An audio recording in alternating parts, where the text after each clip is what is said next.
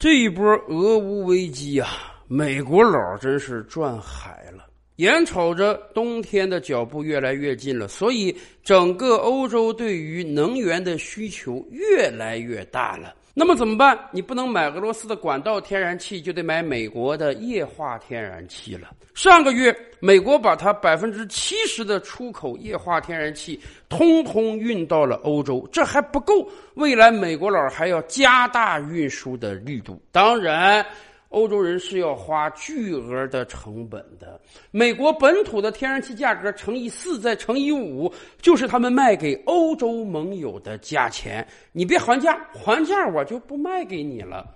所以，法国财政部长气愤地说：“今天一艘 LNG 液化天然气专用船从美国运到欧洲，美国人的纯率。”就在两亿欧元以上，这已经接近一条 LNG 船在国际上的出售价格了。靠售卖天然气，美国人是大发奇财。当然，这也催生了对 LNG 船的大量需求，这也给了我国企业机会。以往我们就说啊，危机危机有危才有机。这场俄乌危机实际上使我国相对很多行业也受惠了。比如说此前我们讲的汽车业，大家能想象得到吗？在短短两年的时间里，我国汽车出口相继超过韩国、德国，直逼世界老二的位置，而且真的很有可能在明年就全面超越日本，成为世界第一。我们今天已经可以把汽车大量的卖到德国了。就在前两天，德国最大的租车公司跟我国的电动车企比亚迪签了十万辆电动车的大单，这在以往是不可想象的。汽车是在德国诞生的。多少年来，德国汽车在我国卖的多好啊！很多造车人的梦想就是有朝一日，我们造出来的车可以卖到德国去。而在今年，这个愿望已经实现了。为什么德国车企要买比亚迪的电动车？这一方面是因为真的比亚迪的口碑现在越闯越好了，很多外国人也开始接受了。我们的质量就是好，就是皮实耐用，价格就是合适。而另一方面，还有一个很重要的原因，就是俄乌战争的影响，整个欧洲的汽车产量比上一年减少了大概四分之一，他们产能不足。而消费者是等不了的，消费者是要用最快的时间买到车，然后供自己使用的。所以呀，我们的产能充足，产品又不次，自然人家会买我们的。在 LNG 船上，这一幕得到了重现。什么是 LNG 船呢？LNG 船是用于运输液化天然气的大型船只。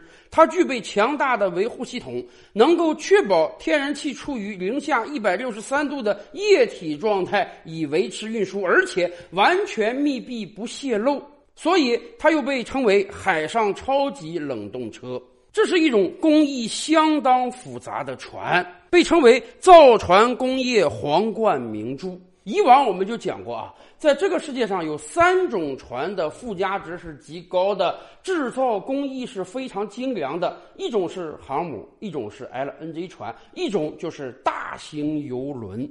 在以往，这三种船我们都造不了，而今天这三种船我们通通都能造。以往的节目我们就跟大家聊过，在过往的二十年，我国造船业迎来了大发展。尤其是在今年，我们手握的订单已经超过了韩国，居全球第一了。全球几乎百分之九十以上的造船订单被中韩两国分割掉了。也就是说，抛掉东亚这几个国家，全球造船业那几乎就是一片荒芜啊。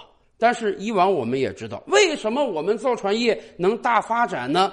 有一个关键因素就是我们的劳动力成本够低，而与此同时，我们又能提供足够熟练的产业工人。东南亚国家人力成本更低，可是他们人不行，技术不行，没有成熟的工程师和产业工人。日韩造船业异常发达，但是咱们都知道，人家那个工资是我们的几倍，所以我们在过往二十年造船业才大发展。但是很多人都说啊，虽然我们的造船业体量是够大的，订单拿的够多。但是我们是真在啃骨头啊！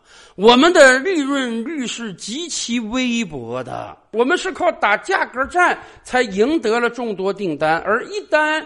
世界经济有变，比如说新冠疫情突然到来了，全球航运暂停了，那么大量的船东有可能弃船，我们船厂的日子过得就举步维艰。所以早就有人提出啊，我们的造船业不但要做大，还要做强，我们要敢于去建造航空母舰、LNG 船、大型游轮这些高附加值、利润极高的产品。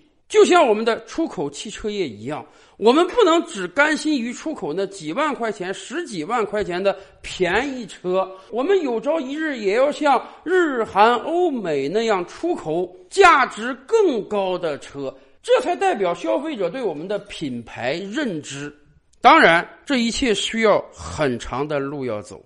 欧美国家生产汽车有上百年的历史，人家建立了非常强的技术壁垒以及品牌美誉度。造船业又何尝不是这样呢？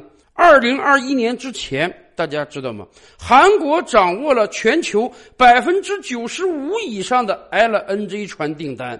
没办法，人家发展的早，技术过硬啊，船东相信，所以韩国人能拿到这大量的订单。在过往几年，最初我国大概只有一家船厂有生产 LNG 船的能力，也就是在这两年，我们才有五家以上船厂通过自己不断的技术更新、技术攻坚，获得了生产 LNG 船的能力。当然。你光有能力不行啊，你还得市场检验，你还得船东认可，人家敢把订单交给你。要知道，LNG 船的利润是巨大的。刚才我们讲，一艘 LNG 船在国际上大概能卖两亿美元，这是为什么法国财长异常气愤的原因。你这个船的售价两亿美元，结果你美国人卖一艘船的气儿就要赚欧洲接近两亿美元，你坑队友没有这么坑的呀？没办法，现在市场环境就是这样。你嫌价格高，你可以不买啊，到时候你就忍受着异常寒冷的冬天嘛。然而，对于我国船厂而言啊，一艘 LNG 船的建造成本。大概只有两亿人民币左右。是的，您没听错，咱们花两亿人民币建一艘船，我们能卖两亿美元，这是多么大的利润空间啊！但前提是，第一，你得有能力能建造这种船；第二，人家船东得信任你，敢把这个造船的订单给你。要知道，建造一条这样的船要花很长的时间呀，船东前期也要投入巨大的资金呐。所以在二零二一年之前，虽然我们也有这样的能力，但是呢，我们拿下来的订单不多。然而，一场俄乌战争终于把机会送到家门口了。以往每年啊，全球对于 LNG 船的需求量它是比较稳定的，总体数量不高。为什么？相对而言，这是一种不太经济、不太划算的运输方案。您想啊，天然气开采出来之后，你要用技术把它迅速的液化，要零下一百六十三度啊，然后把这些液体天然气灌装到船中，再经过长时间的海洋运输，在这途中，整个船舱内要保持低于零下一百六十三度啊，要不然这个天然气它就气化了。所以，不单你这个船的造价高，你的这个运输成本也很高。到了码头呢，液体卸下来，还得有专用的设备给它气化，再进行下一步的运输，这是非常麻烦的。相比于俄罗斯那块儿，那就不一样了。只要花点钱把这个管道建好，然后就一劳永逸的可以通过这个管道来运输气体了。北溪二号的设计产能是年供气五百亿立方米。北溪二号的建造成本大概是一百亿欧元，也就是不到五十艘船的价格。可问题是，这个管道修完之后能用多少年呀？所以，长久以来，对于欧洲大陆而言，你从俄罗斯买管道天然气，这是个经济实惠的做法。那个时候，如果有人跟你提说，干脆从美国买液化天然气嘛，跨越整个大西洋来运输，人家会觉得你这个人脑子是不是有点问题？然而，俄乌战争之后，这一切成了可能啊！眼见着俄乌打了八个月之久。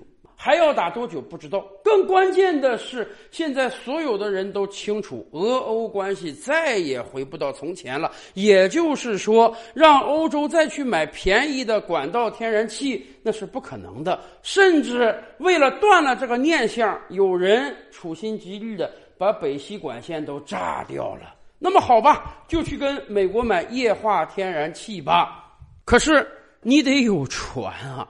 没有船，你这个气儿是运不到欧洲的。所以，全球对 LNG 液化天然气船的需求激增，建造船也是需要相当长的时间的。韩国船企那个订单都接不过来了，这才给了我国船企机会。今年以来，据相关资料显示啊。我国已经拿到了全球大概四分之一的 LNG 液化天然气专用船的订单，韩国大概拿掉了剩下的百分之七十，这就是一个了不起的进步啊！以往百分之九十五的订单都被人家韩国拿走了，我们一年能抢到一张两张就不错了，而现在我们是八张十张的大爆发，一下就切下了市场份额的四分之一呀！是的，中国造船业的迅猛发展，已经让很多船东感觉到了中国船的质量可靠、物美价廉。而当市场需求增大，而韩国船企又没法接订单之时，当然，这就给了我国几大船厂以机会。随着欧洲能源问题的加剧，未来几年全球对于 LNG 船的需求还会进一步加大。那么，当然，这就是我国船企大显身手的时候。当大量的船东从我国船厂手中买到的 LNG 船价格便宜、质量可靠，给他们带来滚滚的现金流之时，那么未来。当然，他们再下订单的时候，肯定会优先考虑我们的船厂了。这就像我们的汽车出口一样，这是一个滚雪球的发展。最初当然是很艰难的，但是当越来越多的人开始选择中国品牌汽车之后，这样的口碑相传，会使我们的车越卖越多的。全球造船业的三颗明珠，航空母舰。LNG 船、大型游轮，现在我们都有了建造能力，而且未来我们会越造越多的航空母舰和 LNG 船，我们就不说了啊。大型游轮未来也一定会在我国大放光彩的，因为我们有着十四亿人口，有众多老百姓有出游的需求。疫情之前，游轮游实际上火爆了好几年，但是那个时候，我们大多数人乘坐的游轮。都是别国生产的，而未来会有多少老百姓希望乘坐本国生产的大型豪华游轮到海上遨游呢？造船业是一个国家工业实力的集中体现，因为造船业它既是劳动密集型产业，也是资金密集型产业，更是技术密集型产业。曾几何时的欧洲列强和美国，都因为有着巨大的造船业，才可以殖民全球的。而今天，全球造船业的两强只剩下韩国和我国了。甚至假以时日，凭着巨大的规模优势和成本优势，我们也会把韩国甩在身后。其实，民用造船业的发达，才会使得军工船造起来那么容易。这也是为什么美国人艳羡我们说啊，中国一年造的军舰比美国十年还多呀。是的，正是因为我们有着强大的造船工业，所以我们才能像下饺子一样造军舰呀。照吕拍案，本回书着落在此。欲知大千世界尚有何等惊奇，自然是且听下回分解。